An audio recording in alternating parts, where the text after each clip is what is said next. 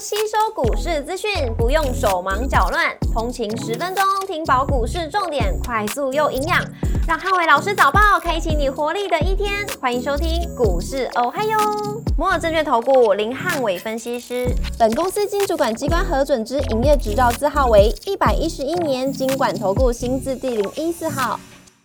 大家早安，欢迎收听今日台股我嗨哟今日重点提醒，台股回撤支撑，留意强弱势股意味。周四美股四大指数连续三天的收跌，利率创高，造成美股持续创低。周四美股由纳达克指数连续三天下跌超过一个百分点，领跌四大指数；Meta 下跌三点一三个百分点，跟苹果下跌一点四六个百分点，领跌科技股。礼拜四美股跌多涨少，那通讯服务、半导体、必须消费跟非非必须消费类股领跌，只有能源类股逆势收涨。狼树下跌十七点零零六个百分点，跟英特尔下跌二点八三个百分点，领跌半导体股。埃克森美孚上涨一点九四个百分点，跟特斯拉下跌二点八三个百分点，分别领涨跟领跌大型股。礼拜四，美国经济数据强劲，导致美债利率持续创下两千零八年以来的新高。那利率攀升也导致了科技成长股的卖压涌现。那市场情绪不佳，美国零售巨头沃尔玛财报跟财测都相当亮眼，但还是被市场抛售，重挫了二点二四个百分点。搭配 AI 族群，目前只有辉达还呃相对维持在高档的震荡。其余多数的 AI 概念股纷纷跌到波段的新低，那都加重美股近期的抛售卖压。像美超伟已经创下近期的呃波段的一个低点，那在所谓的迈威尔啊，像呃超伟等等的一些偏向 AI 受惠的伸缩软体的微软，然后 Meta 等等，也都是出现了比较明显的走跌，都造成近期美股相对表现比较弱势。股市红灯亮出黄灯，那美元走强跟美债率创高，台股回撤支撑，留意到强弱势股意味的一个表现。那台指盘后盘五下跌五十六点，做收跌幅零点三四个百分点，台积 ADR 则是下跌了零点一五个百分点。礼拜五大盘主观的重点有三：第一个一万六千四百五十点的支撑跟量能变化；第二个中概收成、政策题材跟金融股的表现；第三个 AI 主流股资金轮动的节奏。礼拜五台股持续低档整理，那礼拜四逆势全球独强之后，礼拜五出现补跌的压力，盘中留意到周三的收盘价一万六千四百五十点会有回撤机会，那关键在量能不可以过大，如果回跌还是持续扩量，而且资金还是过度集中在电子股的身上，那就要留意到 AI 股今天盘中会有震荡加剧的一个现象。货柜三雄礼拜五能看反弹，那法人逢低承接，而且股价超跌，但反弹强弱还是需要观察航运成交比重能不能回升。那 B D I 指数连续四天的反弹，所以散装航运我觉得先看反弹买气的强弱。国际原料报价礼拜四多数的反弹，那中概收成股先看跌升反弹。中国经济的利空暂时吞钝化，对于这些所谓的跌升的中概收成股来讲，会有一定的反弹带动力道。周电、储能、风电、太阳能买盘都有回流的迹象，那指标股还是看华晨跟昌河在今天盘中可不可以顺利创下波段的高点。生技股防御属性吸引到买盘的回流，那力道要看整个 AI 股回跌的一个程度。汽车型主线族群还是以业绩题材个别股做一些发动的动作，像近期可能在一些所谓车灯啊，或者说整车族群。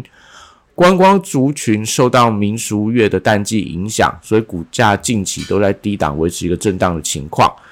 航空股短线上还是受到利空的一个冲击，那虎航还是这个航空业的多空观察指标。军工股受惠到法人买盘的回流，部分非基零组件的主军、非基零组件的股票可以观察买气延续的力道，类似千富精密啊、汉翔啊、世英科这些等等的。金融股受到呃中国债务风险缓和带动，短线我觉得有跌升反弹的机会。北京世界机器人大展呃要展到下个礼拜二，所以相关的机器人供应链的股票，我觉得都可以留意到一些布局的买点，可能在一些工具机啊、机械零组件啊，或者说一些相关的 AI 视觉呃镜头等等的一个部分。礼拜五电子股持续维持震荡的轮动，那美股多档 AI 股票受到利率走高的压抑。也纷纷创下近期波段的低点，短让台股的 AI 股有超涨的疑虑，所以不宜大家过度做一些最高的动作。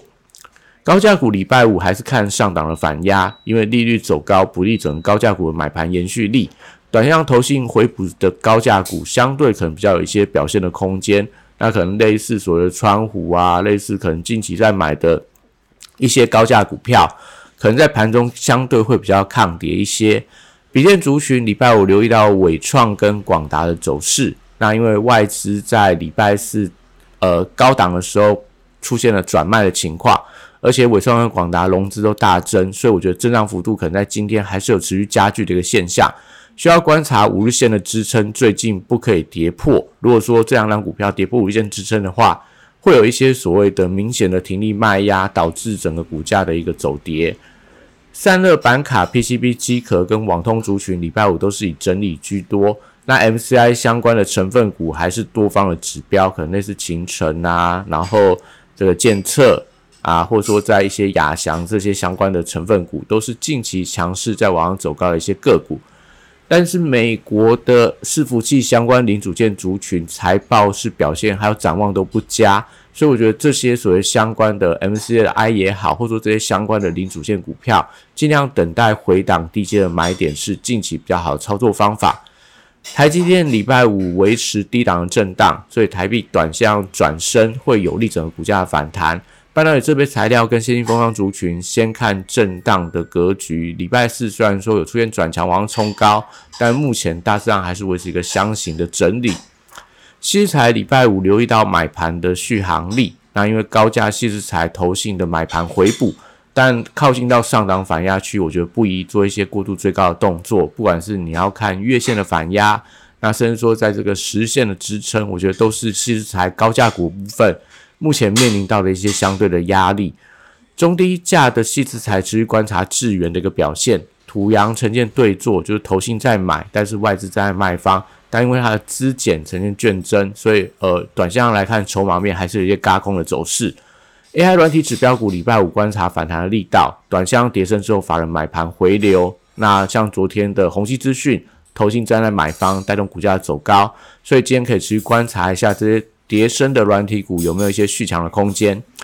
光学股的部分受惠到苹果新机的题材，那指标股观察先进光，因为 MCI 的一些买盘推升它股价创下波段的高点，但是因为昨天隔日冲筹码进场，所以今天先光的一个盘中的强弱，会决定到整个光学股人气回温的一个程度。那游戏股最近的防御属性开始有发威的一个机会，那所以短上来看的话，呃，有一些反弹的一个状况。那以上今天台股还有祝大家今天有美好顺心的一天。